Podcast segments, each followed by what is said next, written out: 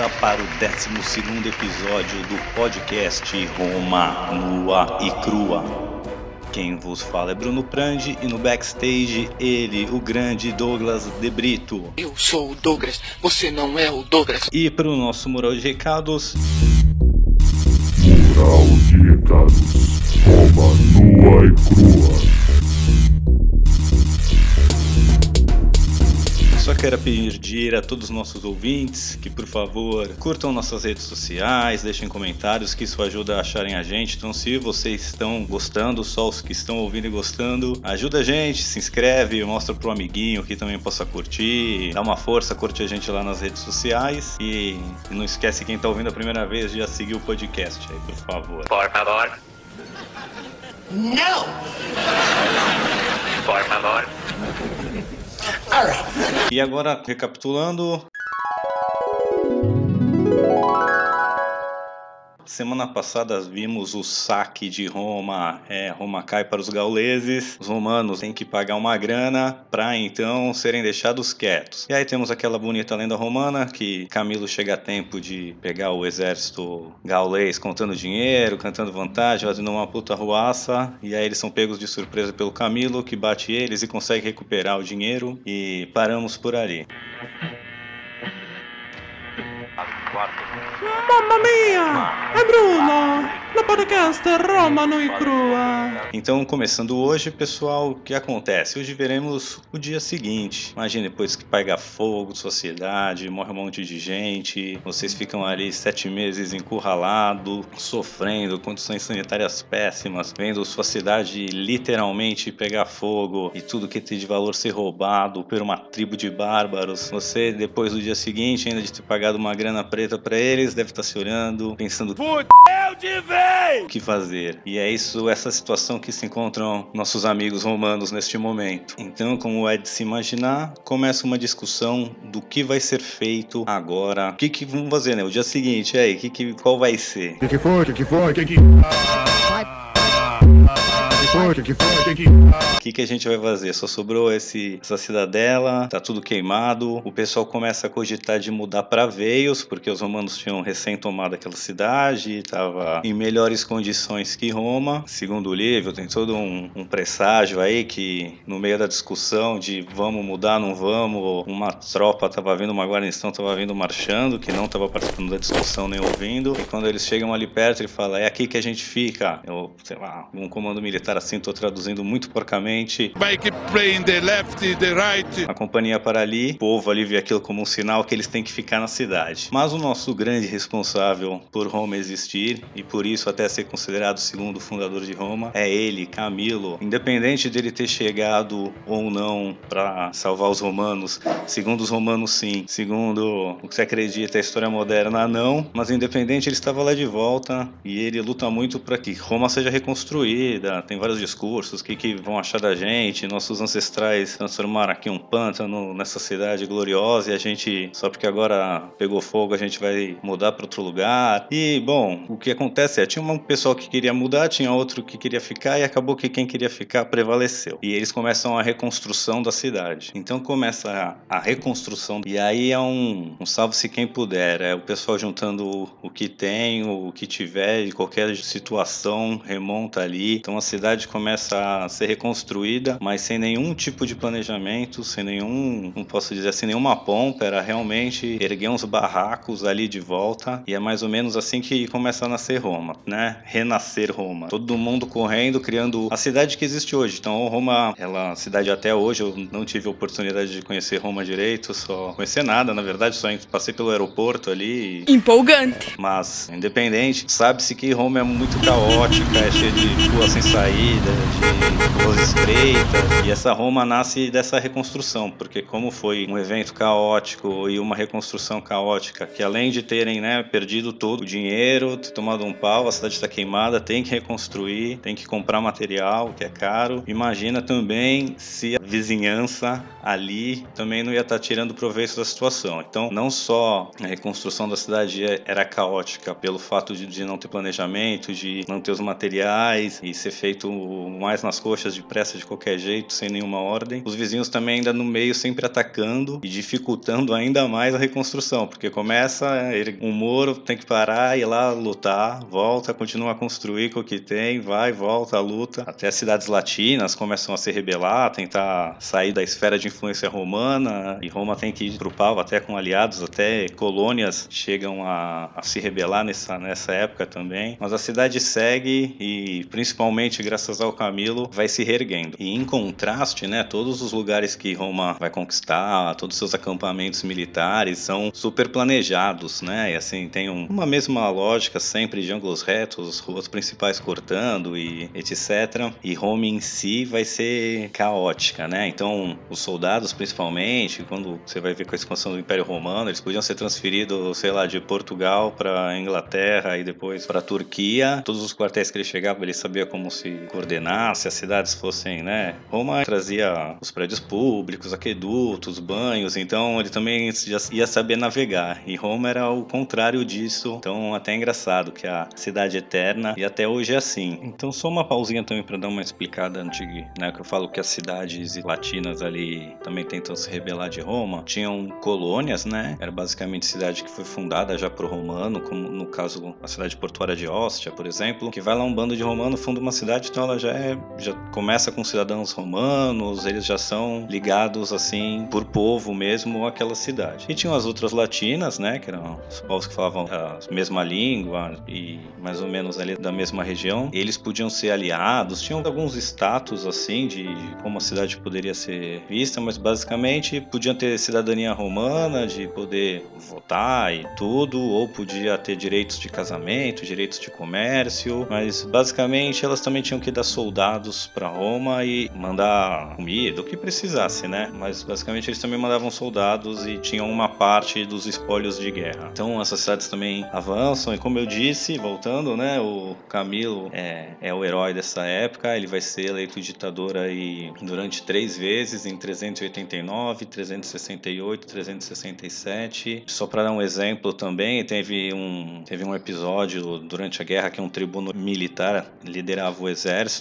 e aí o, cidades latinas, com, combinado com os voncianos, foram enfrentar os romanos. Os romanos viram o tamanho do exército e voltaram pro, pro acampamento fortificado deles, ficaram lá, tipo, na defensiva, morrendo de medo. E aí chega o Camilo para liderá-los é, e dar um discurso bonito, infla, fala que, né? O quanto você é capaz de aguentar e continuar tentando.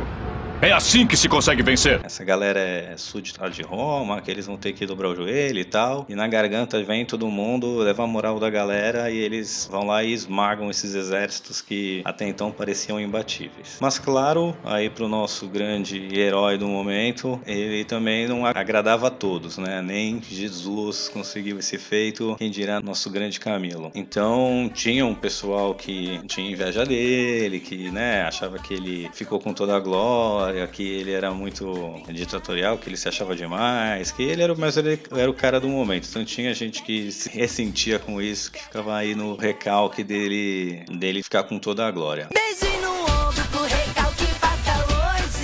Um dessas pessoas era um patrício que já apareceu no episódio passado, Mano, aquele que repele o ataque gaulês. que tenta subir pelo penhasco, que o mensageiro romano tinha descido para chamar o Camilo, que até os gansos fazem aquela barulhada, e ele que é o patrício que lidera o ataque para repelir essa tentativa de ataque gaulês na cidadela.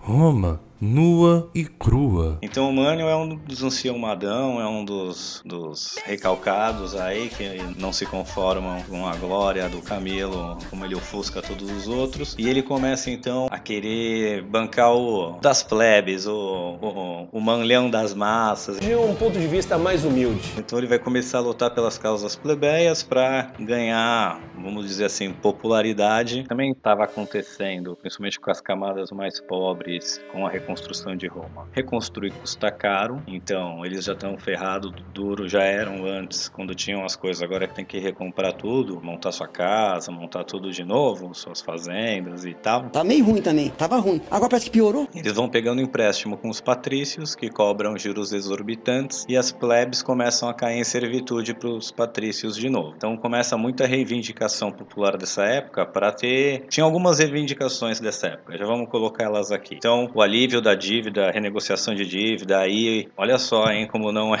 como é atual. Mas é colocar um limite na taxa de juros que pudesse ser cobrada para que as pessoas não ficassem endividadas a ponto de não conseguir pagar. Parece o Brasil do século XXI. Famílias brasileiras estão endividadas. Elas somam mais de 60% da população. Mas isso é lá em Roma, em, em 400 a.C. Então, uma das reivindicações plebeias era essa, de conseguir negociar dívida e ter um, um limite legal de juros que possa se cobrar. Eles também querem redistribuição de terra, porque dominaram veios e o que acontece? As terras estão tudo caindo na mão de poucos patrícios que têm todas as terras e teoricamente estava cheio de terra agora que conquistaram veios, né? Teoricamente não tava, né? Só que nunca chegava pra galera. No final já a terra já tem dono e não chegou na multidão. Então eles também queriam mais terras, porque era até o principal jeito de fazer dinheiro nessa época, era ter sua fazenda. Os plebeus também querem o quê? Poder concorrer a cônsul. Já é uma reivindicação antiga, então eles começam a brigar por isso. E o Manlio aproveita para ser o capitão dessas reivindicações, ele era o patrício, aí eles colocavam como o único patrício que pensa nos populares, né? Tipo um lulão, só que refinado. Imagina um cara sendo acusado de suicídio e não tenha sido ele o assassino. O que é que a família do morto quer? Que ele seja morto.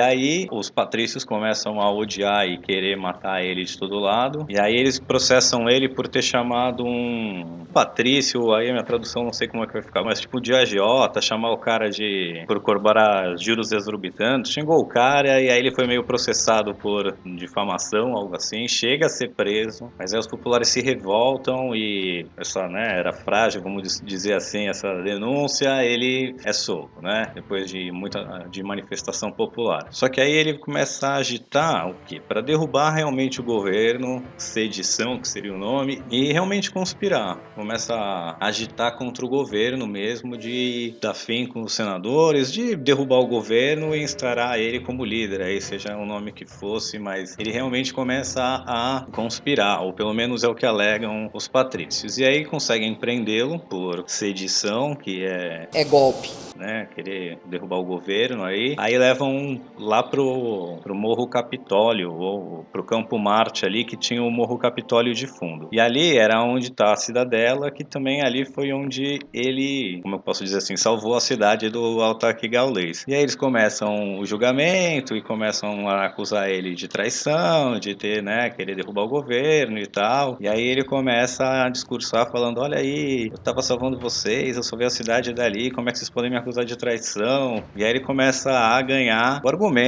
como vencer as massas. Aí os advogados patrícios espertos pedem para adiar o julgamento e mudar de local. E aí num outro local sem o apelo emocional, eles conseguem mais ou menos mostrar as provas de uma maneira mais racional, sem esse apelo emotivo e conseguem que ele seja condenado. E aí, por ironia do destino, como é que se executava as pessoas em Roma? Tinha uma, uma rocha ali, sei lá, a, a rocha Tarpeia, que chama ali no Morro Capitolino mesmo. Então ele foi atirado de lá do penhasco, pertinho do outro penhasco ali, que foi o que ele lutou contra a invasão dos gauleses. Então, por ironia, ele vai e é morto. E aí Manlius morre em desgraça e ninguém mandou ser recalcado. Facciamo os nomes ingresso em Bruno Prandi Podcast Romano e Crua. Porém, as reivindicações da plebe continuam, porque assim, apesar do, do Mauro, digamos assim, ter tirado vantagem disso e ganho político, as reivindicações não morrem com ele. As reivindicações continuam e os plebeus continuam na luta para ter acesso a tudo, independente de quem fosse ser o, o herói da vez. E o herói da vez vai ser um tal de Marcos Fábios Ambustos. Ou Marco Fábio Busto. Então ele era um patrício e ele era um patrício que tinha suporte da plebe, que tinha um, um apelo popular. Ele toma a missão de resolver essa situação. Então ele já era um patrício que tinha duas filhas, ele tinha casado uma a mais velha com um patrício e a mais nova ele tinha casado com um plebeu super rico, um tal de Lacínio. Então a filha mais nova, que era casada com Lacínio, que era um plebeu, um super rico, mas plebeu, ela reclamava que o pai que ela não tinha as mesmas honrarias da ou a mesma deferência da população porque o marido dela era um plebeu e ela cobra do papi que o papi tinha falado para ela que que uma irmã tivesse a outra ia ter. Ai, papi! E aí ele e o genro, Lacínio, começam a trabalhar para acabar com essa restrição dos plebeus não poderem concorrer ao cargo de cônsul. Então Lacínio consegue se eleger tribuno da plebe, e aí a estratégia dele é o quê? Como o tribuno da plebe tinha direito a veto, ele fala que vai vetar tudo e veta tudo até o Senado aprovar que um cônsul pudesse ser plebeu. E aí passa o ano inteiro travando toda a legislação, deixando nada acontecer em Roma, e aí Roma fica nesse impasse. Ah, e ele também reivindicava é, não só que pudesse ser o cônsul, mas as três, três demandas dos populares, dos plebeus, que seria o, o direito a concorrer a consulado, um limite e uma regulamentação de quanto podia ser cobrado de taxa de juros e a tão falada reforma agrária. Então a sociedade romana está nesse impasse e o Laicínio ele veta até as eleições. Ele também tinha esse poder. Então entra uma disputa política aí que a gente não sabe exatamente quanto tempo durou. Eu pelo menos não sei até onde eu pesquisei de fontes não pode se precisar. Mas o que acontece é que em 368 a.C. meio que elegem o Camilo ditador, mas aí rola algum problema aí de, de cunho religioso, de algum ritual que não foi seguido e anulam essa eleição. E em 367 ele é declarado ditador de novo e ele que consegue estabelecer aí um, ele que consegue de novo alinhar as duas partes, por as duas partes para chegar num acordo e consegue um acordo entre as duas partes. E os plebeus vão poder concorrer ao cargo de cônsul. Então, o cônsul se elegia dois por ano e um deles poderia ser plebeu. Um tinha que ser patrício, o outro, por enquanto, poderia ser um plebeu. Os plebeus poderiam se candidatar e concorrer ao cargo. E os plebeus queriam que tivesse que ser um plebeu. Então, o Camilo consegue esse acordo aí, né, estabelecer algo que todas as partes fiquem contentes, digamos assim. E Roma daí vai ficar muito melhor, porque ela renasce de uma maneira agora essa briga de classe que a gente vem vendo aí basicamente desde o quinto episódio em diante, até antes disso, vai ter um período de estabilidade, porque realmente os populares entram mais na vida política, eles participam mais, eles ganham mais autonomia e agora eles ficam muito mais alinhados. Então a gente via que ou Roma estava sendo atacada ou eles estavam se degladiando e agora eles param de se degladiar. Isso é um dos fatores que vai proporcionar também eles expandirem, porque eles têm muito mais coesão política daqui para frente. Então, por isso Camilo, segundo fundador de Roma, ele pode ou não ter batido o exército gaulês e recuperar o dinheiro, que isso provavelmente não, mas ele realmente conseguiu fazer com que a população se dispusesse a reconstruir Roma e trouxe coesão política, reformas que eram extremamente necessárias e que ninguém conseguia passar. Ele passa essas reformas que culminam com uma Roma muito mais estável e que aí em diante vai conseguir se expandir muito mais. E Camilo vai morrer por volta de 360 antes de Cristo. Ele ainda vai ser ditador outras vezes, acho que foram cinco vezes que ele foi ditador romano e ele morre durante uma praga aí que era algo comum no mundo antigo. Mas ele é um divisor de águas em Roma porque daqui para frente vai começar a Roma de verdade. É a Roma que sobrevive, que a gente tem registros históricos, são fidedignos, mas a gente tem o que os romanos escreveram, o que, que eles contaram para eles mesmos, os registros, é muito material que dá para saber realmente o que aconteceu, dá para se ter boas suposições do que aconteceu, bastante documentação. Então vai ficar muito mais legal a história agora, que fica muito mais rica em detalhes. Então até para isso, se não fosse ele convencer o pessoal a ficar e reconstruir Roma, a gente nem ia existir. Esse podcast não teria razão de existir. Então, Camilo, obrigado aí por. Se não fosse tu, não tinha podcast.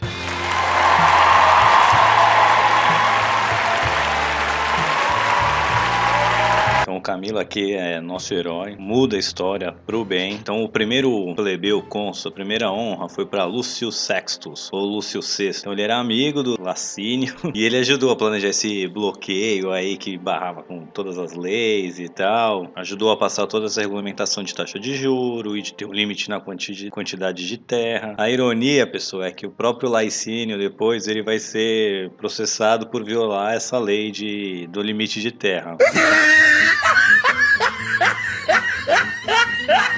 vai acabar acumulando mais terra do que deveria. E aí, mais uma vez, quem cria a lei já é o primeiro a, a burlar lá. Não sei se o primeiro, né? Mas o cara cria e já burla a lei. Quem é este podcaster? É o Bruno Brandi! Bruno Prandi. Então hoje é isso, pessoal. Queremos deixar aqui Roma reerguida, graças a Camilo, um- uma sociedade muito melhor, que fica essa lição de 2.400 anos atrás, mas é, parece que é difícil os políticos aqui no Brasil entenderem que quando a gente inclui a sociedade, em vez de ficar criando divisão, a gente consegue prosperar muito mais. Então, em vez de ficar jogando rico contra pobre, preto contra branco, evangélico contra macumbeiro, a gente tem que se unir, entender que cada um tem um, né? A gente tem que garantir um mínimo para todo deixar que todo mundo que seja cidadão realmente participe, e aí veremos como Roma vai alçar novos voos aí, e apesar de ter quase acabado, ela volta mais forte do que nunca. E semana que vem a gente vai entrar na primeira das guerras sanitas, samnitas, eu não sei como é que pronuncia direito, mas é essas guerras, Roma vai conseguir controlar toda a Península Itálica, serão três guerras samnitas, a gente entra na primeira semana que vem. Então eu farei mais dois capítulos, pessoal, com a primeira guerra samnita e com a guerra contra os latinos. E em dois episódios eu vou fazer um especial do exército e da mudança que vai ocorrer depois nessa época que vai dar uma vantagem para os romanos saírem conquistando aí todo o mundo ocidental. Beleza? Então espero que tenham gostado do episódio. Fica com a gente e até.